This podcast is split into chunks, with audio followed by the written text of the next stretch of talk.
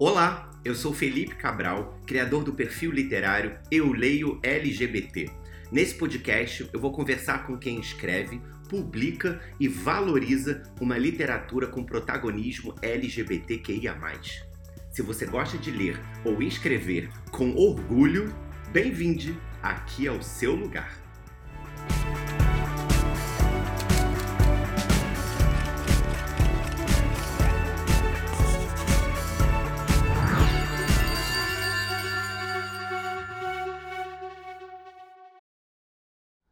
Olá, olá. Aqui é o Felipe Cabral e eu estou muito animado e nervoso e ansioso para começar esse primeiro episódio do podcast do canal Eu Leio LGBT. É isso, gente. Tudo que é bom volta. A Rihanna já voltou, o Lula vai voltar. E agora o Eu Leio LGBT também está de volta nesse formato novo de podcast que eu estou muito feliz de, de fazer aqui com vocês. Nesse primeiro episódio, eu vou claramente me apresentar para quem não me conhece, né? E vou também falar um pouquinho como vai funcionar esse podcast, como que vão ser as nossas temporadas, as nossas transmissões, onde que vocês podem assistir, onde que vocês podem ouvir, né? Afinal, é um podcast, mesmo aqui que tenha essa primeira filmagem aqui no canal do YouTube. Então, nesse primeiro episódio eu vou falar como vai funcionar esse podcast para vocês conseguirem acompanhar e vou me apresentar também um pouquinho depois para quem não me conhece poder saber um pouquinho mais da minha carreira, da minha trajetória, passando pelos curtas que eu fiz, passando pelas novelas que eu colaborei como roteirista, passando também pela criação do Eu Leio LGBT, as minhas curadorias e mediações nas Bienais dos Livros do Rio, eventos literários, até chegar no meu primeiro romance, O Primeiro Beijo de Romeu, que foi publicado esse ano aí. É, quer dizer, foi publicado no ano passado, em 2021, pela Galera Record, né? Então, bom, como que vai funcionar esse podcast? O podcast, ele vai funcionar primeiro por temporadas, né? Para não ser uma coisa semanal, eterna e que me demande muito, muita organização para eu conciliar com outros trabalhos, eu resolvi fazer uma, uma programação por temporada. Então, é, serão 20 episódios nessa primeira temporada. As gravações normalmente vão acontecer às terças e quintas e vão acontecer, primeiramente, sempre ao vivo no canal do Eu Leio LGBT no YouTube. Então, quem quiser assistir todas as entrevistas, qualquer coisa do podcast ao vivo, enquanto acontece, até para poder interagir se quiser, pelos comentários, pelo chat, pode ver no canal do YouTube do Eu Leio LGBT, que é muito fácil, youtube.com/barra Eu Leio LGBT. E eu vou estar sempre divulgando também nas redes, inclusive, claro, no Instagram do arroba Eu Leio LGBT. Bom, vai rolar, vão rolar entrevistas com pessoas que escrevem, que publicam, que são agentes literárias, que fazem curadorias de eventos. A minha ideia com o podcast é de fato a gente poder falar sobre é, a literatura LGBTQIA mas também falar não só de quem escreve, mas também quem lê, publica, quem agencia, né? Outras pessoas que estão envolvidas nesse mercado literário. Então as entrevistas vão acontecer sempre aqui no YouTube primeiro.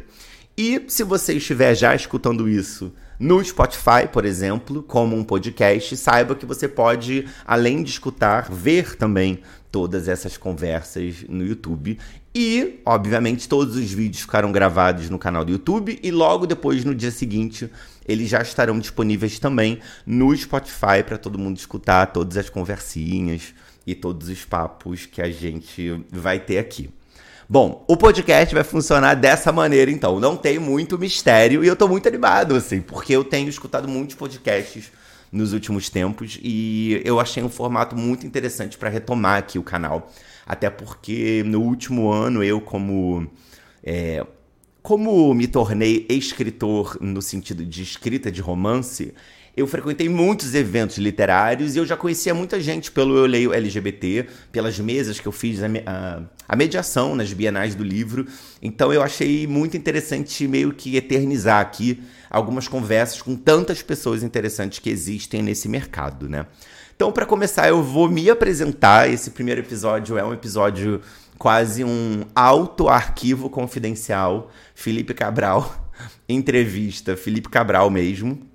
Mas eu acho que pode, enfim, acho que o que eu falar com, com vocês aqui pode reverberar para vocês, principalmente artistas LGBTQIA, que estão aí tentando emplacar suas histórias e construir as suas estradas, né? Então eu vou começar a minha história do começo. É, eu comecei como ator, né, profissionalmente. Sempre gostei muito de ler, sempre gostei muito de, de escrever também, reunir a família para contar historinha no Natal. Mas nunca tinha feito teatro até entrar na faculdade de jornalismo. Eu sou formado em jornalismo pela PUC, aqui do Rio de Janeiro, né? Eu falo aqui do Rio de Janeiro. E quando eu fiz jornalismo é que eu fui me deparar com uma oficina de teatro que estava tendo ali na Pastoral, na Pastoral da PUC, você vê na Sala das Freiras. E eu comecei a fazer teatro é, apaixonado. Entrei em 2005 daí para a escola O Tablado, que é uma escola aqui no Rio de Janeiro, localizada na Lagoa, que é uma escola super tradicional de cursos livres, né? Você faz um curso de um ano inteiro com o mesmo professor, faz uma montagem no fim do ano. E ali em 2005 foi quando eu comecei a fazer peças de teatro, peças infantis de teatro no Tijuca Tênis Clube, é, peças ali no próprio tablado, e é onde eu fui ganhando muita confiança como ator, assim. Foi a minha primeira escola, foi o tablado e foi o teatro, né? E ali foi junto com esse movimento de entrar no teatro que eu, em 2006, saio do armário, né? E me aceito como um jovem gay. E isso vai acabar é, cruzando e perpassando toda a minha carreira. Porque o fato de eu começar como ator gay, é, isso acaba influenciando na nossa carreira, assim, né? Dos artistas LGBTs. Aqui no Rio tem uma pressão muito grande para você fazer televisão, para você fazer novela. E, e, a, e, naquela época eu ainda reverberava esse medo de se eu falar que eu sou gay, eu vou perder papéis, eu vou estragar minha carreira, eu não vou ter espaço no mercado. Então eu comecei nessa angústia, assim, né, como ator. E ao mesmo tempo sempre gostando de fazer as minhas coisas, né? Então em 2009 eu escrevi minha primeira peça, em 2008, 2009 chamava-se Lava-se Roupa Suja, era uma comédia, que já tinha ali. Eu, eu fazia a Dona Margot, que era uma mãe de família, assim. E ela tinha um filho que fumava maconha e para ela aquilo era um choque. Ela tinha uma filha que se assumia lésbica no meio da peça e ela também é, levava um choque, mas ao mesmo tempo ela amava os filhos e depois ela compartilhava que a amiga que ela vivia junto, na verdade, era sua esposa e era uma mulher trans. Então já tinham vários temas ali que eu já ia botando nessas, nesse meu primeiro projeto ali em 2008 e 2009. Quando foi 2012, é, 2011, 2012, eu acho que são anos muito marcantes para mim, porque eu vou entrar para o cinema também. E foi muito legal, porque veio de um contato que eu fiz no teatro. Então, vou falar os dois primeiros projetos que aconteceram juntos, assim. Falar um pouquinho mais sobre a estrada no cinema e depois vocês vão ver como isso vai me levar para televisão, e vai me levar para Bienal do Livro, e vai me levar para o meu primeiro romance. E até para o LGBT também. Mas quando foi em 2011, a Cláudia Sardinha, que é uma amiga minha até hoje, e fazia cinema na PUC, né? É, eu já estava formado em jornalismo, estava fazendo artes cênicas agora, uma segunda faculdade. Gosto muito de estudar. E em 2011, o que aconteceu foi que a Cláudia estava se formando em cinema na PUC e ela e ela resolveu fazer como projeto de conclusão, tipo TCC, ela fazer uma websérie né, uma série para ficar aqui no YouTube. E ela ainda está no YouTube até hoje, ela se chama Quero Ser Solteira. E a Cláudia me chamou para escrever com ela os episódios e para atuar também. Eu fazia o Leozinho, que era o amigo dela, o amigo gay da protagonista, né? Hoje a gente pode até olhar isso com um pouco já de um olhar de uma coisa mais estereotipada, mas eu não acredito que eu tenha feito um personagem estereotipado. Mas o Leozinho era o melhor amigo dela, ele se envolvia, ele tinha namoricos, é, e ela queria ser solteira, ela não queria se envolver com ninguém.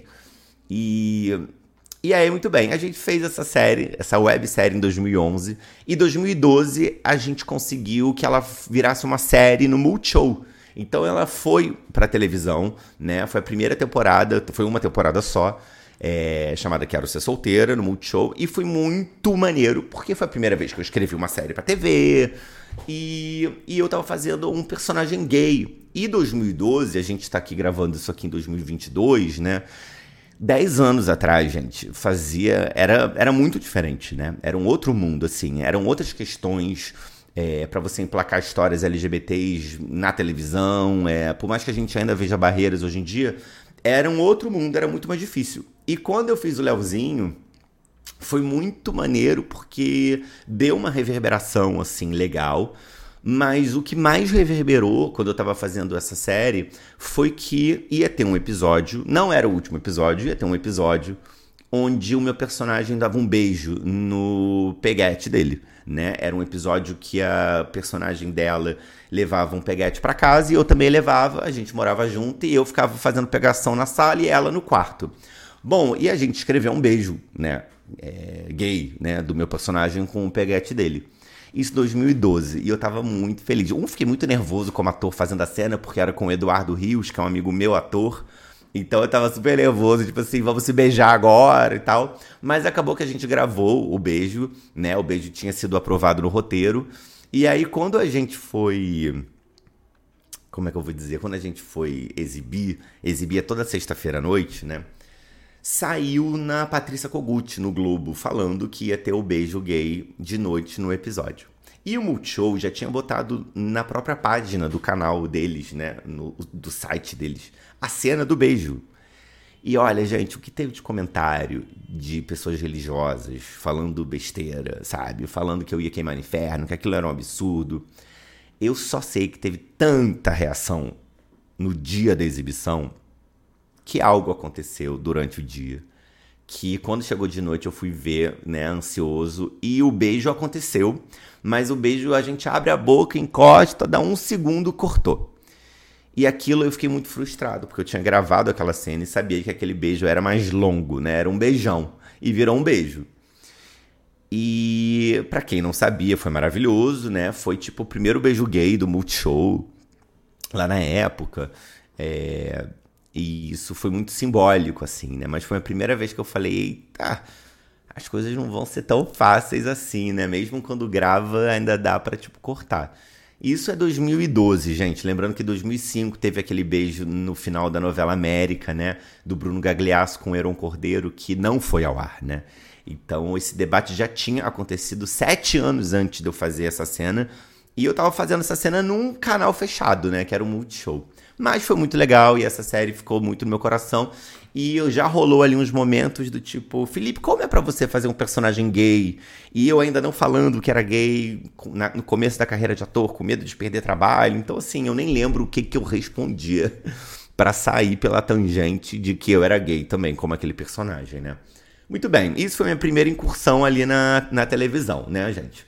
E na internet. E aí, 2012, com a série no ar, Julia Stockler, que é hoje uma grande atriz e para mim sempre foi minha amiga, fazia também cinema na PUC. E falou: Fê, você não tem nenhum roteiro aí que a gente possa, sei lá, gravar?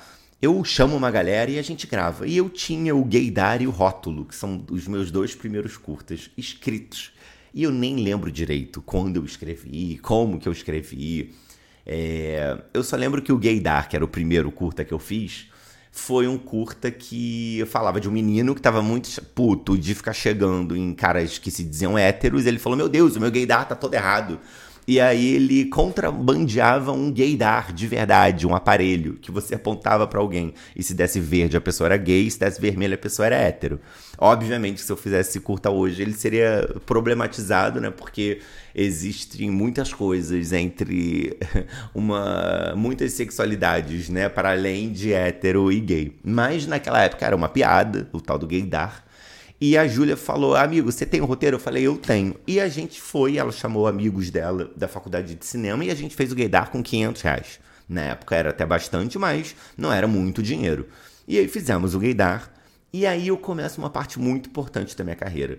que eu acho que muitas pessoas aqui talvez se identifiquem, que é a hora que você se sente parte de uma comunidade, que você se sente que você não está sozinho. Porque com Gaydar eu comecei a participar de festivais de cinema LGBTs. E eu lembro que eu ganhei o primeiro prêmio da minha vida, né? Foi melhor curta pelo Júri Popular. E eu falei, gente, o curta é uma palhaçada, assim, né? Tem muito humor. E eu olhei e falei, caraca, como essa história humorada dialogou com as pessoas, né? E aí eu fiquei muito animado e falei, Ju, vamos fazer o próximo curta no ano que vem. Então em 2013 eu venho com o segundo curta, que é o Rótulo.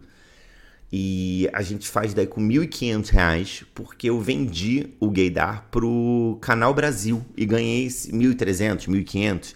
E eu falei, vamos aplicar já para fazer meu segundo curta. E aí faço o segundo curto rótulo, participo de vários festivais, começo a participar de festivais internacionais.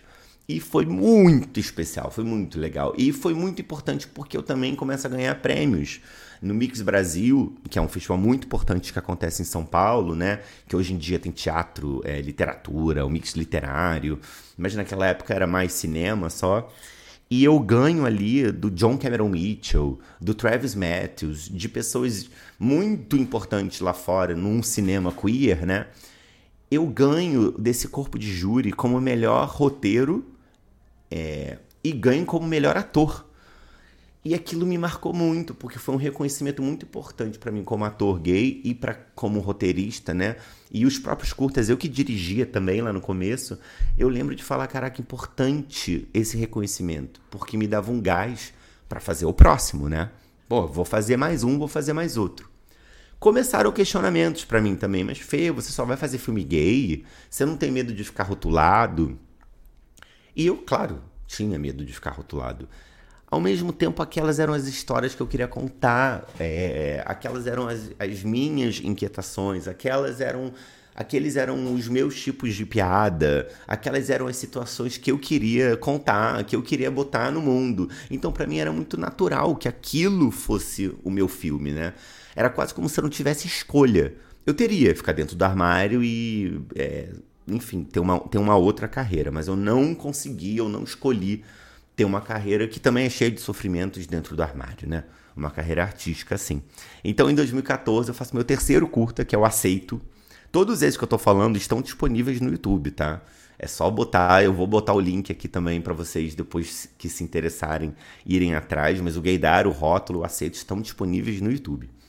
E o Aceito foi o meu curta mais comercial, digamos assim. Foi o filme que mais bombou. É uma comédia romântica de um menino, de um rapaz que pede, que faz uma surpresa para pedir um namorado em casamento. E ele bota os amigos dentro do quarto e fala: Olha, quando ele responder aceito, vocês entram comemorando. Só que o namorado não quer casar.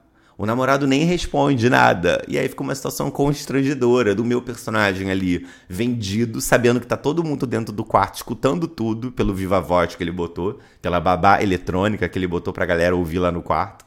E ele tá tipo assim: como assim você não quer casar comigo? Sabe, pelo amor de Deus, casa comigo. E foi uma comédia romântica muito fofa, assim, bem humorada, que também rodou muitos festivais. Muitos festivais. E um dos festivais que mais me marcou foi quando eu fui em 2015 pro Frameline, que é um festival muito. Acho que é o primeiro festival é, LGBT, assim, pelo menos aqui no Ocidente, que, que eu sei, né? É um mais antigo, assim. Então, e é muito importante, é no bairro do Castro, né? Castro, lá em São Francisco. Então, para mim era muito importante estar no Castro Theater, um cinema enorme e tal. E eu fui com um amigo meu, o Dudu, Eduardo Rios, que até, né? Tinha feito lá o Quero Ser Solteiro comigo também. A gente foi curtir o festival. E eu vivi assim, né? O sonho parecia que eu tava na Disney gay, né? Conhecendo São Francisco. Era a semana da Pride, né? Que é como se fosse, né, a parada do orgulho LGBT. E eu lembro que eu fui naquele cinema enorme, antigo, 600 pessoas, para ver o meu curta. E nesse dia, uma coincidência ou destino, quando eu acordei, muitas pessoas falaram: Fê, olha no WhatsApp, é, olha no noticiário o que está acontecendo aí. E eu fui ver, e gente, foi o dia que o Obama tinha, né, que, que a Suprema Corte, sei lá, dos Estados Unidos tinha legalizado o casamento homoafetivo nos Estados Unidos inteiro. Então, era um dia que era uma baita conquista sobre casamento homoafetivo. E não só isso, o meu filme ia passar, e o meu filme falava sobre casamento, e ia passar nesse dia. Então foi muito louco, porque quando eu cheguei no Castle Theater, no cinema, já estava tendo festa na frente do teatro e as pessoas estavam celebrando a conquista do casamento. Então, quando meu filme foi exibido, que falava sobre casamento, aquelas 600 pessoas urravam, batiam palma, gargalhavam, choravam e aquilo foi muito marcante para mim. Então, vocês podem ver que, é, ainda que eu tivesse tipo batido o pé, não, vou fazer os meus curtas gays, eu vou fazer eu mesmo como ator, tudo que eu estava vivendo com esses festivais, vendo outros cineastas, outras pessoas, é, outros atores, outros produtores, as festinhas de festival, eu olhei e falei, cara, eu tô muito em casa. Eu tô muito em casa, essa é minha galera. E eu vou continuar fazendo, porque isso aqui é muito bom, né? Fazer cinema é muito bom. E, e quando você faz uma coisa que você acredita muito, é melhor ainda. E foi tudo dando certo para mim nesse lugar, no sentido de prêmios, de reconhecimento e de ficar mais confiante de seguir esse caminho. Então, em 2014, eu até faço um post no Facebook falando que eu era gay, né? Falando que eu ia me aceitar, assim como o meu filme que fala sobre, né, se chama Aceito, né? Eu também ia me aceitar como um artista gay. É... E foi muito bonito, esses foram os meus primeiros curtas né? Depois, eu só vou fazer um curta, né? Estamos em 2014, 2015 rodando. Eu só vou fazer um outro curta chamado Você em 2017. E eu só faço em 2017, tipo, dois anos depois, porque em 2015, 2016 eu começo, eu entro pra televisão para ser colaborador da novela Totalmente Demais, do horário das sete da Rede Globo, da Rosane Svartman e do Paulo Raume, né? A Rosane era da produtora que tinha produzido o Quero Ser Solteiro no Multishow, então ela já conhecia a Cláudia Sardinha, a, a, a Claudinha me indicou também para a novela, e a Rosane já conhecia os meus curtas. Então, eu entrei para a novela e foi a primeira vez que eu tive a oportunidade de falar para milhões de pessoas. E tinha um personagem gay ali, que era o Max, que era interpretado pelo ator Pablo Sanabio, amigo querido e ator que eu admirava muito e sigo admirando, né? Maravilhoso. É, tá, brilhou aí agora de novo também Sob Pressão, a série lá do Globoplay, lá da Globo, enfim. O Pablo maravilhoso e eu já admirava e escrevi muito para ele. Então, por exemplo, teve uma hora na novela que ele sofria homofobia, que esse personagem sofria uma violência, né? E aí eu pude escrever essas cenas para milhões de pessoas, falar sobre isso, ver o elenco e os autores também botando camisas contra a homofobia. Então foi muito bacana viver também essa mobilização que a televisão aberta ainda tem, né? Se a gente for ver aí né, as novelas, a força de pautar debates, pautar discussões. Foi a primeira vez que eu senti isso, assim. Então foi muito forte para mim viver ali ah, totalmente demais. Eu sou muito grata, eu, eu fui muito feliz naquela novela. Mas a novela consome, consome muito o nosso tempo, assim, de, de escrita mesmo, né? Demanda, é um ritmo industrial, né? É uma Hollywood, é uma indústria, então a gente fica escrevendo muito, muito. Então, é, em 2017 eu faço um outro curta, que é o Você, que é um curta onde a Julia Stockler narra, né? É, o curta é como se ela estivesse falando sobre o amigo dela que morreu vítima de homofobia. E as imagens são imagens minhas de arquivo pessoal. Então é um curta quase como assim, o que, que uma amiga minha falaria se eu tivesse sido morto, né? Não é um curta leve, né? Obviamente, é um curta pesado, um curta mais melancólico, um curta mais tri é, triste, mas é também muito poético e é um dos meus favoritos, assim, né? As reações que as pessoas tinham nos festivais também era muito curiosa, porque as pessoas choravam. Tem uma vibe meio documentário, né? Com as imagens minhas de arquivo. Então as pessoas choravam e quando acabava eu tava ali, as pessoas, meu Deus! Você tá vivo! Ai, que bom, você tá vivo! Nossa! É, as pessoas achavam que eu morria no filme, né? É, e de fato, é, são as minhas imagens, mas é uma ficção, né? Então foi muito bacana de novo fazer isso em 2017. Em 2019, 2020, antes da, da pandemia, né? Porque a novela vai acabar em janeiro, eu fui para uma outra novela da Rosane e do Paulo chamada Bom Sucesso, também do horário das sete, que tinha ali o Antônio Fagundes, a, Pal a Paloma, a, a Grazi, né? Massa Fera, que faziam ali os protagonistões. Mas antes de chegar em Bom Sucesso, que também tem um marco LGBT para mim ali da carreira, entre a Totalmente Demais e Bom Sucesso, que eu fiz esse curto, você, mas eu também fiz três temporadas do Vai Que Cola, que era um programa, é um programa, né? Um programa de humor no Multishow. E foi ali que eu tive a oportunidade também de trabalhar com o Magela, de escrever é, para Samantha Schmutz, é, que eu já tinha trabalhado né, em, em Totalmente Demais. É, poder escrever e poder falar ali com o Paulo Gustavo também, né? Poder. O meu primeiro episódio que eu escrevi foi a volta da bicha bichérrima. E para mim era lindo poder estar tá ali é, colaborando um pouquinho com artistas LGBTs também, né? O Paulo ali com toda a sua força, o Marcos Magela também. E eu lembro que numa dessas três temporadas, provavelmente na minha primeira, porque eu sou desses, a gente. Eu consegui escrever um episódio onde. Onde o Ferdinando, que é o personagem do Marco Magela, dava um beijo também, né? Porque todos os personagens ali ficavam se beijando e tinham peguetes e tinham flertes e cenas, entre aspas, né? De sacanagens e de pegações. E o personagem gay não beijava ninguém. Então foi muito simbólico para mim também escrever esse primeiro beijo gay ali do Ferdinando. Eu fui no dia da gravação e foi lindo, assim, porque a plateia toda, era o final do episódio, e a plateia, quando eles deram um beijo, a galera gritou, assim. Era o Ferdinando com o bombeiro. É que era um outro ator que fazia. Então, assim, foi muito maneiro, foi muito maneiro quando aconteceu. E depois eu vou para Bom Sucesso mais confiante, com mais estrada também, na área de roteiro. E, e eu tenho a oportunidade de escrever o primeiro beijo gay das novelas das sete na Globo. E é muito curioso, assim, porque. E aí eu vou contar um pouco dos bastidores aqui para vocês, né? Porque era uma cena onde tinha um personagem do Rafael Infante que namorava o personagem do Diego Montes, né? Era o Pablo, o Rafael, e o William, o Diego. E o William e o Pablo estavam em casa com a Sharon Menezes, com a amiga deles, e o William ia se despedir para ir trabalhar. E eu falei, gente, como que eu vou escrever essa cena? Eles se dando tchau, porque eles estão namorando e eles vão embora.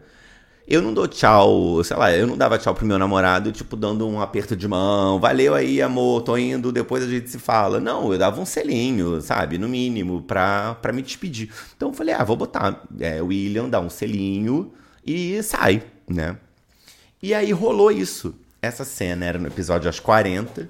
A gente tinha escrito isso, eu tinha escrito isso, né? Escrevi, a Rosane e o Paulo deixaram na, na redação final do roteiro. O roteiro foi para gravação, foi gravado e foi ao ar. Essa cena simplérrima de um casal se despedindo. E esse foi o primeiro beijo gay da novela das sete. E no dia seguinte as pessoas elogiaram muito, porque, um, foram pegas de surpresa, porque não teve uma divulgação do tipo, vai ter um beijo gay, hoje acontece o primeiro beijo gay da novela, das sete. Não teve divulgação nenhuma, porque era uma cena qualquer.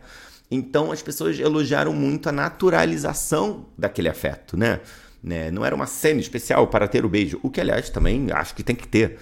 Acho que tem que ter cena romântica ao longo da novela também, né?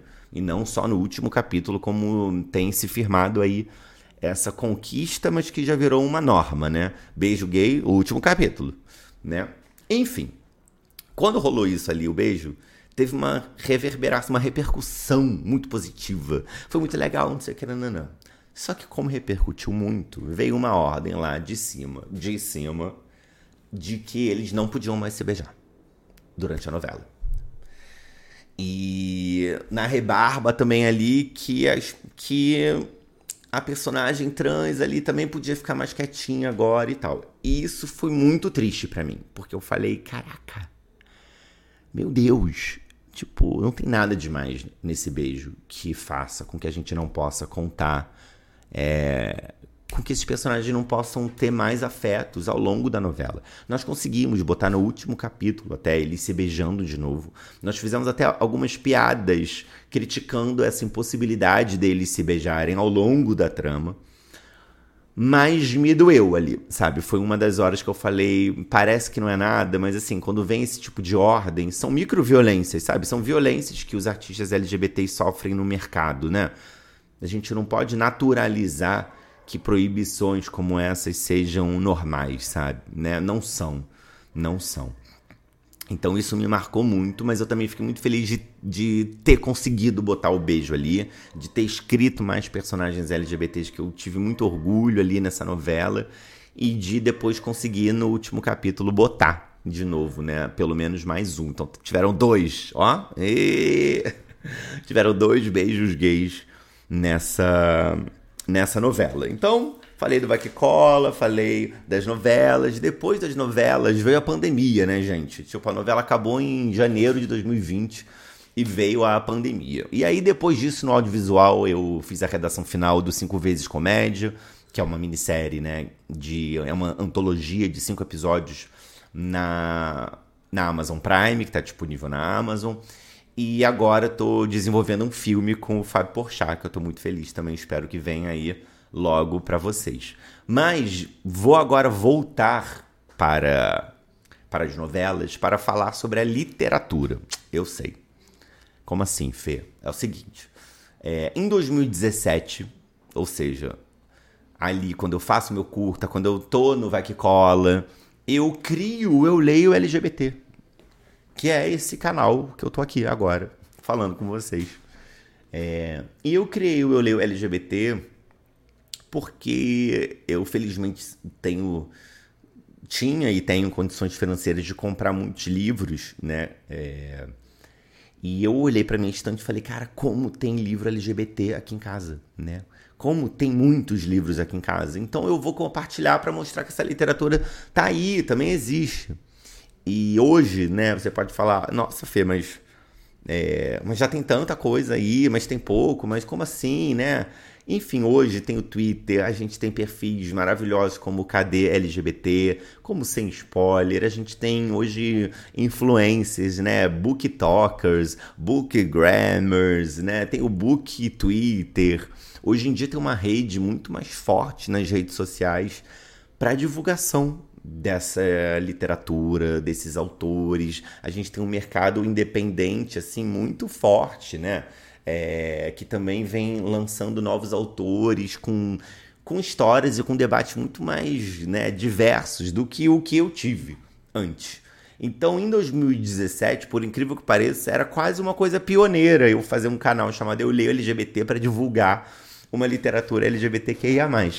E foi maravilhoso, de fato. Eu comecei com gás todo, é, só no YouTube, né? Fazendo entrevistas, é, tinha o LGBT Cine, que eu falava também de filmes, mas imagina, gente, era só eu gravando no meu celular, editando no computador, subindo, fazendo legenda, fazendo thumbnail, né, fotinho de miniatura do YouTube, e era tipo toda semana, resenha de livro, eu, eu lia livro, resenhava, editava. E, e de uma certa maneira eu nunca quis monetizar o Eu Leio LGBT. Você pode falar, Fê, mas por quê? Porque, de uma certa maneira, eu já estava ganhando dinheiro fora do Eu Leio LGBT, com o Vai Que Cola, com as novelas, com os projetos como roteiristas, audiovisuais. E o Eu Leio LGBT, por incrível que pareça, gente, é, como bom capricorniano que gosta de trabalhar, era um hobby. É ainda, ainda hoje, fazendo esse podcast para mim, é, eu encaro ele profissionalmente, claro, mas ele é um lugar meu de prazer ele é um lugar meu de diversão. Eu não encaro isso aqui como um trabalho que eu tenho que bater ponto, sabe? Eu encaro isso aqui como eu amo falar sobre literatura, eu amo falar sobre cultura LGBTQIA.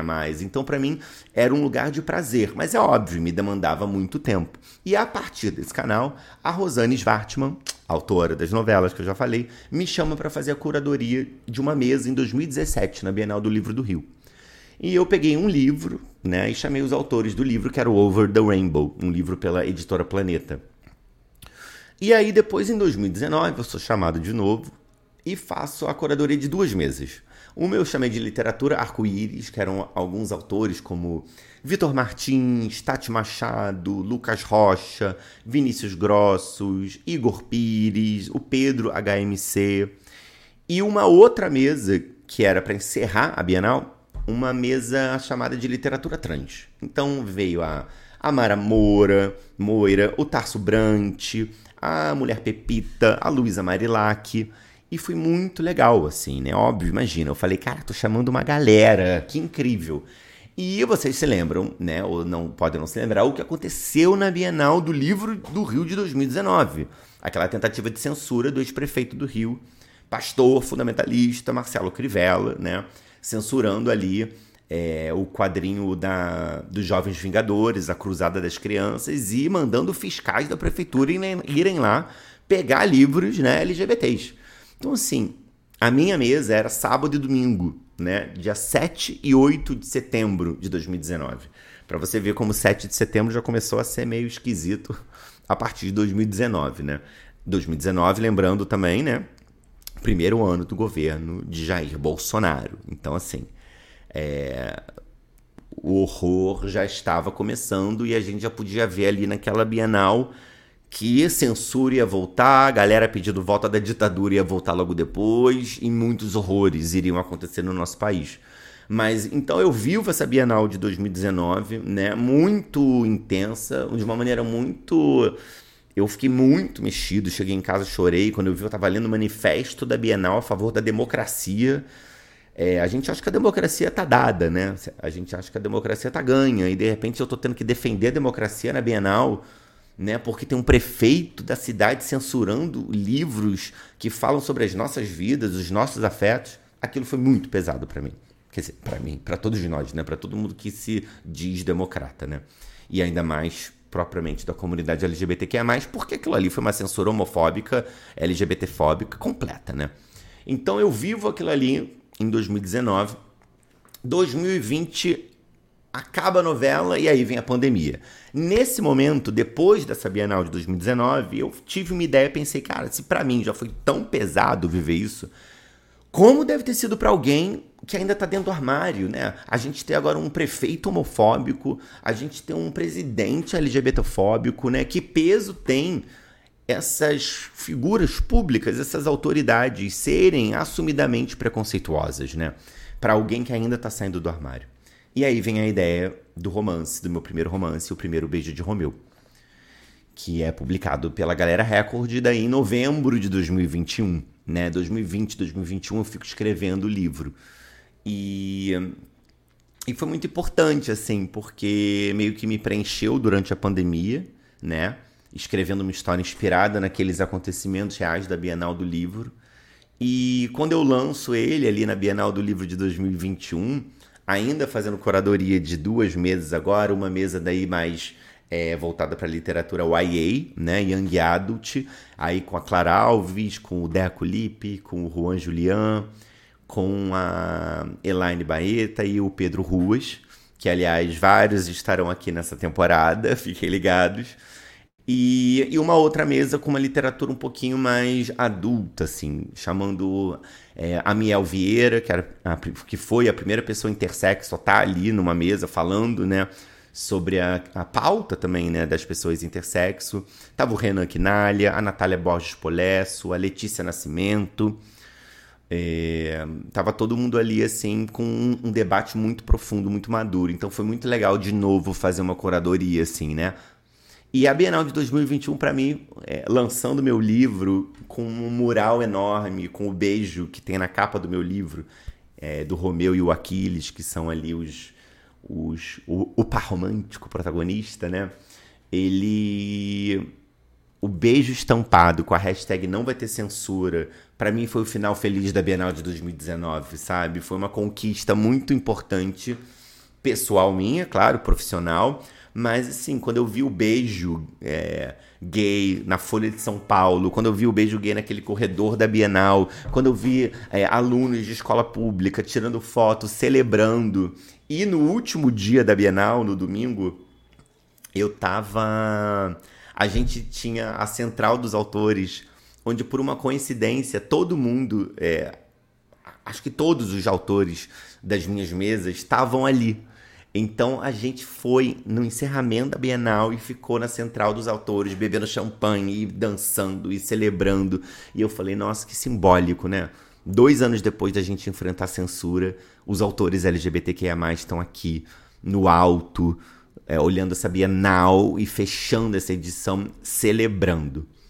Então, foi muito importante para mim. Óbvio, foi minha primeira incursão também na escrita de romances E de lá para cá, né, de novembro de 2021 até agora, né, que a gente está aqui começando esse podcast em outubro de 2022, né, dia 13, é, foi muito intenso, assim, porque eu passei por muitos eventos literários, a Bienal da Bahia, ah, a Bienal da Bahia eu vou ainda, mas a Bienal de, de Belo Horizonte, eventos na livraria LDM em Salvador, com o Deco Lipe, é, Sesc de Ribeirão Preto, o Salão Ler, né, o, aqui no, no Rio de Janeiro, eventos em livrarias, bate-papos, e foi muito intenso, porque eu comecei a lidar com um público um público mais jovem, né? Um público mais novo, assim. E foi muito lindo, porque eu, eu ainda não tinha dialogado com as minhas obras antes com essa galera.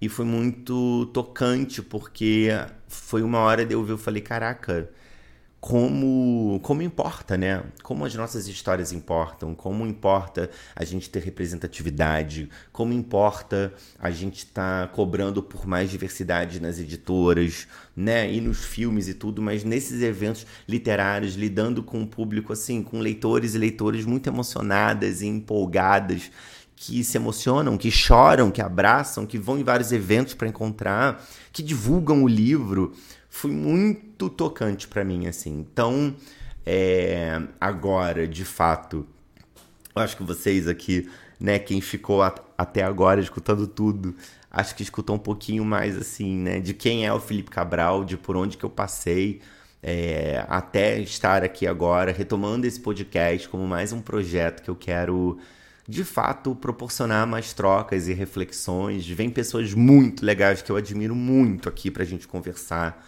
né? De trabalhos futuros meus aí deve vir umas surpresinhas também para quem já leu o, o, primeiro beijo de Romeu. Deve vir aí umas surpresas agora no aniversário de um ano do lançamento dele em novembro agora de 2022. Estou preparando para isso. Fiquei muito animado também com a liberdade criativa de escrever um livro, né? Para quem estava negociando selinhos na TV aberta, né? Pode ter, não pode ter, vai cortar, não vai cortar. De repente eu tô tipo numa editora que banca o meu livro com protagonismo LGBTQIA+, onde eu possa botar a diversidade que eu quero, é, os debates que eu quero, sem ter que negociar tanto, entendeu? É, botar um beijo gay na capa do livro, isso nem... É, isso não tinha, aí vão, vão bater em mim, mas assim, é, isso não existia ainda publicado por grandes editoras, livros físicos nas livrarias, né? E e isso não é botar uma coisa de mais valor do que o mercado independente, porque o mercado independente vem abrindo muitas portas que o mercado tradicional depois absorve, né? As lutas e as, e as barreiras que foram derrubadas pelo independente, né? Mas para mim era muito simbólico e importante saber que aquele beijo na capa ia estar nas livrarias é, físicas, né, com uma distribuição, com uma divulgação de uma grande editora. Então, para mim, foi um marco muito bonito, assim. E eu estou muito animado já para escrever outros romances, porque eu me senti muito livre ali é, na literatura e muito acolhido, assim, sabe? Muito bem quisto. Eu fico muito feliz, assim, e muito grato também por estar vivendo isso da, da literatura. E e agora aqui, acho que para finalizar, é falar um pouquinho de como às vezes, é, quando eu olho para trás, né, parece assim, ah, mas Fê, como que você chegou numa editora? Como que você chegou numa novela? Como que você é, fez seus filmes?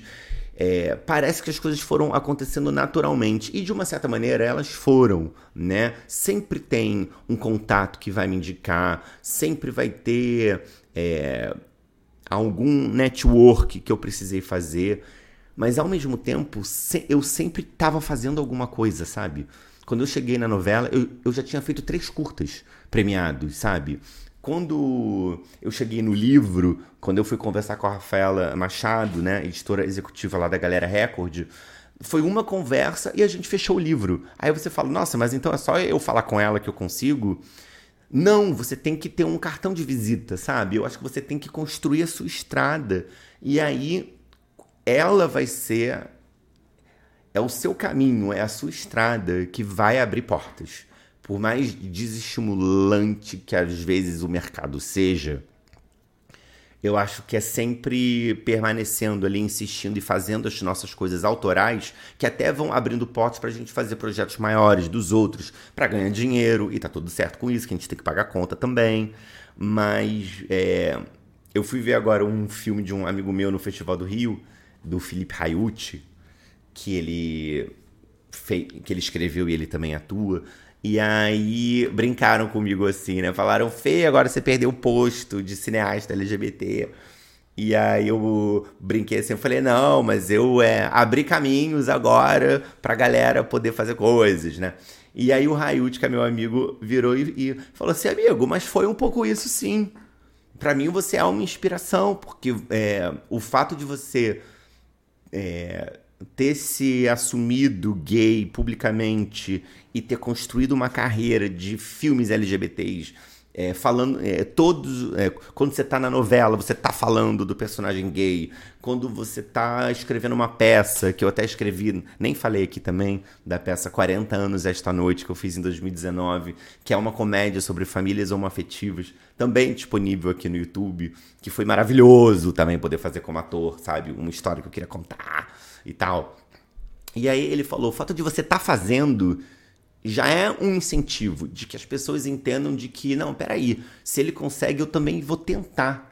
Né? É, também é possível. E isso é, é uma outra camada da representatividade, que às vezes não é só os personagens que a gente cria somos nós mesmos, né? O fato da gente estar tá escrevendo um livro, o fato da gente estar tá escrevendo um curta, o fato da gente estar tá criando um perfil literário LGBT, da gente estar tá divulgando, da gente estar tá fazendo uma mesa num evento, o fato da gente, né, artistas LGBTQIA+, estarmos produzindo já é uma inspiração, já é um sinal, já é um incentivo, né? Porque nós estamos sendo vistos, valorizados, publicados. Então a nossa batalha é pela diversidade nas nossas histórias, mas é também pelo, pelo nosso crescimento, né? Enquanto artistas LGBTs, que a gente não seja marginalizado, né? Que a gente também possa ocupar os espaços mainstreams e grandiosos, né? Com a mesma voz.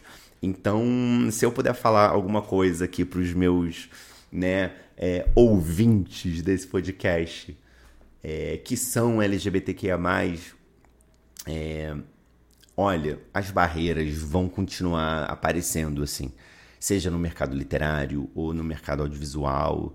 É, nós ainda vivemos numa sociedade heteronormativa e muitas vezes as pessoas não vão entender as nossas questões e as nossas demandas. Mas se encaixar né, a gente se apagar para a gente se encaixar, no meu caso, né, a partir do, da minha experiência, não é a melhor escolha. Pelo contrário, para mim a melhor escolha é faz. Faz o seu, conta a sua história, seja verdadeiro com o que você com o que você quer contar. Tô falando de projetos autorais, gente. Claro, se tiver que trabalhar em outra coisa para pagar conta, tá tudo certo, né? Contanto que não seja também algo que te agrida, né? Que vá contra os seus princípios, mas é, construir uma carreira, eu tenho tanto orgulho de ver hoje muitos amigos de sucesso, assim, sabe? Com filmes LGBTQIA+, nacionais, com livros, ganhando livraria, vendendo 50 mil, vendendo 100 mil, é, sendo adaptado para o streaming, para o audiovisual. É, durante muito tempo eu não tive, eu não tinha e não tive, né? Essas referências que hoje já estão aí nas livrarias. A gente já deu muitos passos para frente, sabe? É importante lembrar disso. E a gente vai dar cada vez mais. Então, fica o meu incentivo e o meu desejo de que vocês tenham curtido escutar um pouquinho da minha trajetória aqui e que vocês tenham orgulho das trajetórias que vocês também estão construindo, né? Já falei demais, acho que já deu para dar um panorama aqui. É... E é isso, gente. Vem aí entrevistas, vem aí a primeira temporada desse podcast aqui do, do Eu Leio LGBT. Eu acho que vocês vão adorar. Obrigado por terem escutado aqui até o final. Divulguem, Fiquem ligados, acompanhem lá no Instagram, no arroba eu leio LGBT. Também sigam aqui o canal no YouTube e também sigam o podcast aí no Spotify. No Spotify, meu Deus, até falei errado. Para quem tá escutando aí. Foi uma delícia e eu não vejo a hora do nosso próximo episódio, onde nós já teremos o primeiro convidado. E fiquem ligados que eu já divulgarei para todos vocês. Um beijo enorme e a gente se vê no próximo episódio do Olê LGBT. Beijo, gente. Tchau.